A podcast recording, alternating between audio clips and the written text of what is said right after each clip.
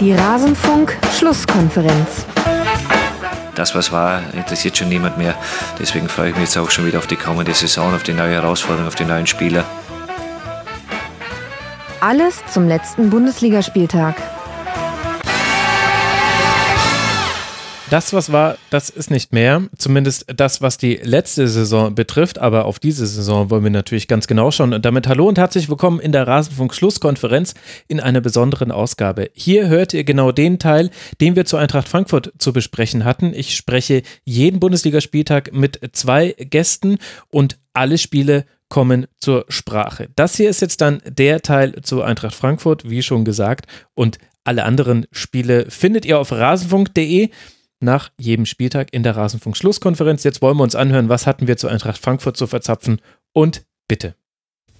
Und wenn wir im Niemandsland der Tabelle sind, dann wollen wir da auch noch kurz die letzten beiden Mannschaften dazu rechnen, die sich dort jetzt platziert haben. Wir wollen sprechen über Hertha BSC und die Eintracht aus Frankfurt. Unter der Woche verpasst die Eintracht noch ganz schön knapp eine Überraschung bei den Bayern im DFB-Pokal-Halbfinale. Aber immerhin, die gelingt dann einige Tage später. Zwar geht die Hertha mit Piontek in Führung, aber dann dreht die Eintracht das Spiel und das nicht nur wegen einer roten Karte für Boyata deutlich. Dost, zweimal Silver und einmal Indika machen die Tore. Endstand der Partie damit ein 4 zu 1 für die Eintracht aus Frankfurt. Alex, wie hat dir die SGE gefallen? Ähm, die SGE hat mir natürlich vor allem in der zweiten Halbzeit gefallen, was ich aber in dem Spiel äh, eher frappierend fand, war halt wie bei Hertha mit, mit dem, ähm, ja, mit der gelb-roten Karte für Boyata irgendwie der Stecker gezogen war und, und, und sämtliche äh, Bezüge weg waren. Also das war so mein Gefühl, weil in der zweiten Halbzeit war das ja äh, natürlich super stark von, von Frankfurt. Ähm, Slalomläufer Kamada, äh, Dost mit seinem Tor, Silva, das das war schon super. Ich glaube auch, dass diese, diese Dreierkette, dann vor allem der Costa, äh, hat das, hat das gut getan. Mhm. Äh, vielleicht auch, äh, ihr habt das letzte Woche ja besprochen, dass es, dass es mal wieder ein Dreier-Mittelfeld gab, ähm, dass man da dann doch ein paar mehr ähm, Stationen beziehungsweise äh, Dreiecke hatte, um, um sich ein bisschen über den Platz zu kombinieren. Aber es fällt mir ganz schwer, das zu beurteilen, weil das, was Hertha in der zweiten Halbzeit gemacht hat, war halt ja, irgendwie nischt. Also das war das, ich, ich fand das ja eigentlich gut, was, was Labadia bisher gemacht hat, aber diese, diese Verteidigungs, ähm, ja, in der zweiten Halbzeit war den Namen nicht, wurde den Namen nicht gerecht und äh, deswegen fällt es mir so ein bisschen schwer, das, äh, die Stärke dann auch von Frankfurt im Nachhinein zu beurteilen. Ja, da kann ich zustimmen. Also das sind ja in den einzelnen Szenen, in denen die Tore fallen, da sind ja genug Spieler im Strafraum. Also das kann man dann äh, so halb nur auf eine rote Karte schieben, also auf die Unterzahl. Äh, vielleicht so, äh, man kann es eher auf die auf die rote Karte schieben als auf die Unterzahl, nämlich dass Boyata gefehlt hat. Ich, wenn ich Hertha-Spiele geschaut habe, ich, ich pendel ja immer hin und her, ob Boyata oder der Rieder Spieler der Saison ist. Hm. Ähm, aber Boyata ist schon wahnsinnig wichtig. Ähm, und das fand ich auch schon, als Klinsmann da übernommen hat und Hertha nur noch gemauert hat. Ähm, das hat auch wegen ihm vor allem so gut funktioniert, weil der echt viel rausverteidigt, mhm. ähm, dann ziemlich gute Präsenz hat. Und wenn der fehlt, wird's dann halt schwer. Andererseits, gut, nicht die leichteste Aufgabe in Unterzahl gegen, gegen Frankfurt zu spielen, weil man bei Frankfurt das halt immer irgendwie versuchen muss, die Wucht aus deren Spiel herauszubekommen. Ähm, und die am besten irgendwie schon so zu nerven, also dass man die zweiten Bälle abfängt, dass man vielleicht auch schon vorne anläuft, weil wenn die dann irgendwann mit ihren Innenverteidigern auch noch nach vorne rücken und die Sechser mit nach vorne rücken und die dann so richtig mit, mit Wucht vorne reingehen, ist es manchmal auch schwer zu verteidigen, gerade wenn, ja wenn ein Kostic den Ball hat. Ähm, und naja, Dost ist halt auch noch ein Spieler, das, der ganz gut ist, wenn man den im Strafraum dann anspielen kann. Ja. Deswegen so halb halb. In den einzelnen Situationen sah es blöd aus. Andererseits war es auch eine schwierige Aufgabe für, für die Härte. Ja, ich fand halt vor allem, äh, ich, ich hatte mich in der 34. so gefreut, als Samacic kam, weil der in den, den zwei Kurzeinsätzen äh, so, so, ja, so einfach so ein, so ein paar kleine tolle Szenen hatte und es ist ja eh so ein bisschen ein Vorteil dieser fünf Auswechslungen ist ja, dass man ein paar Spiele sieht, die man sonst nicht sieht. Vielleicht mhm. auch jetzt gerade, weil die, äh, du hast es ja vorhin angesprochen, die, ähm, ja, die Belastung halt einfach wahnsinnig groß ist, aber auch, dass man bei Dortmund einfach mal einen Balerdi sieht, einen Morai oder so, das, das sind ja auch Spieler, die man äh, einfach, wo man gerne mal wusste, wie, was können die. Und das war halt diesmal wirklich äh, blöderweise gar nichts. Also er kam rein, hat dann einen Ballgewinn gehabt, das war super, aber das war irgendwie so die einzig positive Aktion. Hat bei der gelb-roten Karte lässt er sich vorne von, von Dika ausspielen, bei dem 1-1 ähm, lässt er sich äh, auf der Seite von Da Costa äh, abkochen. Also das ist dann so ein bisschen das Problem gewesen. Deswegen war mein äh, Samacic-Watch auch schon in der, äh, wann war es dann? In der 55. 55. Minute. Minute genau beendet. Dann kam S-Fein rein, Klünter kam auf rechts. Also das fand ich ein bisschen schade natürlich, weil ich äh, einfach so, so Spieler gerne mag. Aber in dem Spiel war es dann auch eindeutig, dass das äh, jetzt echt das völlig falsche äh, Terrain für ihn ist. Also in der 34. eingewechselt, 55. ausgewechselt. Das wirft er vielleicht auch noch einen Blick auf den zweiten Ausfall, den Harter zu verkraften hatte, neben Boyata, dass Schellbrett eben in der 34. Minute für eben genannten Samarcic runter musste. Wo, wobei ich ein bisschen, ah, ich bin hin und her gerissen. Also Schellbrett war natürlich eine Schwächung fürs Mittelfeld. Ich fand allerdings, dass die Probleme, die Hertha hatte, auch schon angelegt waren in der ganzen Spielanlage vor sowohl der Schellbrett-Auswechslung als auch dann der roten Karte von Boyata. Das hat sich dann noch verstärkt, weil dann war klar, okay, tiefes Zurückziehen in die eigene Hälfte, man setzt auf Umschaltspiel, man blinkt, bringt den schnellen S-Wein, den schnellen Klünter und hofft, dass da dann irgendwie was runterfällt und Hertha hatte, äh, Entschuldigung, Eintracht Frankfurt hatte dann quasi einen tiefen, eine tiefe Ballzirkulation und damit äh, kurze Wege. Ich fand aber auch schon die Spielanlage bis hin zum 1 zu 0 eigentlich was ja auch eher dann so aus mehreren Fehlern von Makoto Hasebe und einem merkwürdigen Abwehrverhalten herausfällt, fand ich die Spielanlage von Hertha auch schon komisch. Ganz viele lange Bälle, wahrscheinlich deshalb auch Ibišević und Piontek auf dem Platz, aber das hat nicht gut funktioniert, meiner Meinung nach. Ganz wenig Nachschieben über den Flügel, Grujic und Meier. Also ich habe nicht gesehen, was die Rolle hätte sein sollen selten habe ich gesehen, dass Eintracht Frankfurt auch schon bei 11 gegen 11 ein Mittelfeldduell so deutlich gewinnt.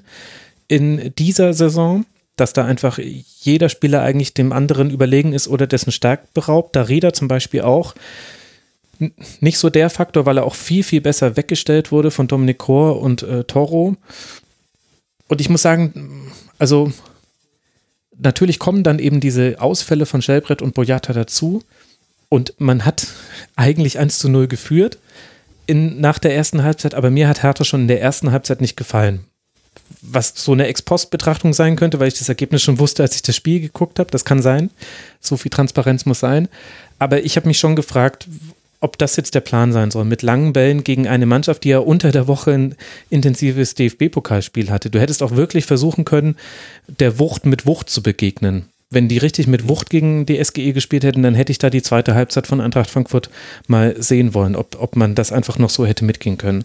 Aber da hat es Hertha, finde ich, Eintracht echt zu leicht gemacht ich fand auch, dass der, der Flügelfokus, der halt in den letzten Wochen eigentlich das so das, das bestimmte Moment war von, von Hertha, so wie ich es wahrgenommen ja. hatte, ja. Ähm, den hatte man ja mit der Aufstellung schon weggenommen. Und äh, ich, ich, bin mir jetzt nicht sicher, wollte man da jetzt auf das so äh, furchterregende äh, Zentrum von, von, von der Eintracht reagieren? Oder war das jetzt, äh, dass das Labadier Luke Bacchio nach seinen schwachen Leistungen irgendwie mal rausnehmen wollte? Äh, also da war ich halt auch so ein bisschen ja, fragend eher schon, schon äh, als ich die Aufstellung gesehen hatte. Ja gut, auf dem Papier kann das erstmal Sinn ergeben, oder? Also lange Bälle und dann dahinter eine Menge zentraler Mittelfeldspieler, die versuchen, die zweite Bälle irgendwie ähm, aufzusammeln. Ähm, und ja, Kostic und Costa sind hoffentlich aufgerückt oder so. Mm, ja, aber hat halt nicht funktioniert. Mm, und es ist ja auch untypisch für Hertha. Also vielleicht mhm. kann man das so ein bisschen als äh, wir haben uns mal was überlegt und hat nicht funktioniert abhaken. ja, vielleicht, vielleicht. Und auf der anderen Seite hatte dann Eintracht Frankfurt das, Das soll ja halt auch nicht untergehen trotz all dem, was Hertha nicht gut gemacht hat, musste ja Frankfurt trotzdem noch diesen Rückstand drehen. Und es ist auch nicht selbstverständlich, dass man das dann 4 zu 1 gewinnt. Und da waren ja, da war ja von allem was dabei. Da hast du das schöne Solo von äh, Kamada, da hast du schöne Flanken von äh, Da Costa, da hast du, da hast du überlegte Vorarbeiten von André Silva. Also so ein bisschen so das, was man sich gewünscht hätte als Eintracht Frankfurt-Fan. Man hat es mal in dieser einen Halbzeit gegen Hertha, egal wie die Umstände waren, auch wirklich bekommen. Und im Grunde hat eigentlich jeder Spieler eine Leistungssteigerung gezeigt. Also Kamada, Da Costa habe ich schon genannt, Kostic ja sowieso immer wichtiger Fixpunkt, aber auch Dominik Kor deutlich verbessert. Toro fand ich, hat dem Spiel generell einfach gut getan weil das so eine weitere Anspielstation war mit einer hohen Passquote, wo du dir relativ sicher sein konntest, okay, den Ball, den haben wir jetzt erstmal und können nach vorne schieben. Endika und Abraham, beide wieder viel nach vorne geschoben, natürlich dann vor allem in der Überzahl. Also Frankfurt hat ja auch sehr, sehr viele Dinge sehr gut gemacht und deswegen ja auch völlig verdient, ich finde, äh, auch in der Höhe gewonnen. Ja, und vor allem, dass man in der Lage war, auch abseits von Kostic äh, Chancen rauszuspielen. Ja, also, das, zwei Flügel das auf einmal. Fand ich, Unglaublich. Ja, also das ist, das total perplex und äh, was was wir auch noch dann wirklich, also nicht nur wegen wegen seiner Tore, sondern wie André Silva irgendwie nach der nach der Corona-Pause zurück ist oder der war gestern richtig spritzig, er hat am Flügel äh, Duelle gewonnen und alles. Das fand ich schon ähm, beeindruckend, wo ich mich dann auch frage, okay, woran hat es eigentlich vorher gehakt? Weil es hieß ja irgendwie, der kam mit Trainingsrückstand äh, zurück, aber also das sah für mich äh, dann doch wie ein Spieler aus, der, der richtig was kann und äh, sie weiterbringt tatsächlich, ich glaube, ich habe es jetzt nicht mehr nachgeguckt, aber eins der ganz wenigen Spiele, bei denen Eintracht Frankfurt mehr über den rechten Flügel attackiert hat als über den linken Flügel. 40 Prozent aller Angriffe über den rechten Flügel. Vielleicht war das auch der einfache Kniff. Damit konnte Hertha nicht rechnen. Ja. Und Plattenhardt war einfach völlig überfordert damit, dass er ständig Defensivaufgaben zu erfüllen hatte. Das wäre dann auch eine gute, gute Idee gewesen von Adi Hütter, muss man so sagen. Ja. Kamada 93% Passquote, vier Torschussvorlagen, vier gewonnene Dribblings, das vor dem 2 zu 1 fast schon lächerlich schön aus Eintracht Frankfurt Sicht. Möchte man sich als Marco Grujic allerdings nicht nochmal angucken, glaube ich. Aber ja, das war doch mal ein schöner Nachmittag für alle Eintracht Frankfurt-Fans. Damit ist die Saison im Grunde dann auch vorbei. 38 Punkte, damit hat man fünf Punkte Rückstand auf Platz 7 und man hat zehn Punkte Vorsprung auf äh, Platz 16. Aber die Eintracht ist ja sowieso in einem Stadium, wo es eher darum geht, herauszufinden, was kann diese Mannschaft eigentlich und was kann sie vielleicht dann auch auf einem konstanten Level, als dann tatsächlich um die Tabellenplatzierung. Und für Hertha BSC sind alle kurzzeitig angeschobenen Bruno Labbadia Europapokalträume, die ich hier auch aktiv befeuert habe. Ich bekenne mich schuldig, liebe Hörerinnen und Hörer.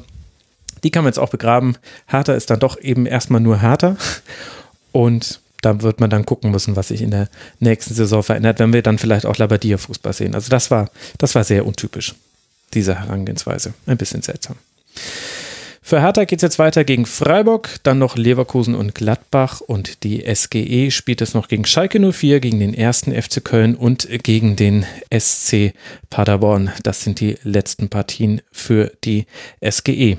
Und damit haben wir in einem langen Segment den Tabellenkeller und das erweiterte Tabellenmittelfeld und damit endet unser Teil zu Eintracht Frankfurt aus der dieswöchigen Rasenfunk-Schlusskonferenz. Wenn euch auch die anderen Spiele interessieren oder der Schwerpunkt, den wir reihum auf jeden Verein einmal legen in der Bundesliga-Saison, nein, sogar häufiger als einmal, dann könnt ihr gerne auf rasenfunk.de mal in die aktuellste Schlusskonferenz reinhören. Es gibt außerdem noch das zeitlose Tribünengespräch und immer wieder Kurzpässe im Rasenfunk findet also jeder etwas, der sich für Fußball interessiert und der Lust auf das Medium Podcast hat. Ich danke für eure Aufmerksamkeit, würde mich freuen, wenn ihr auch an anderer Stelle mal reinhört.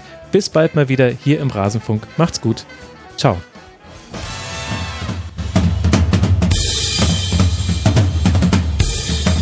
Das war die Rasenfunk-Schlusskonferenz. Wir geben nun zurück in die angeschlossenen Funkhäuser.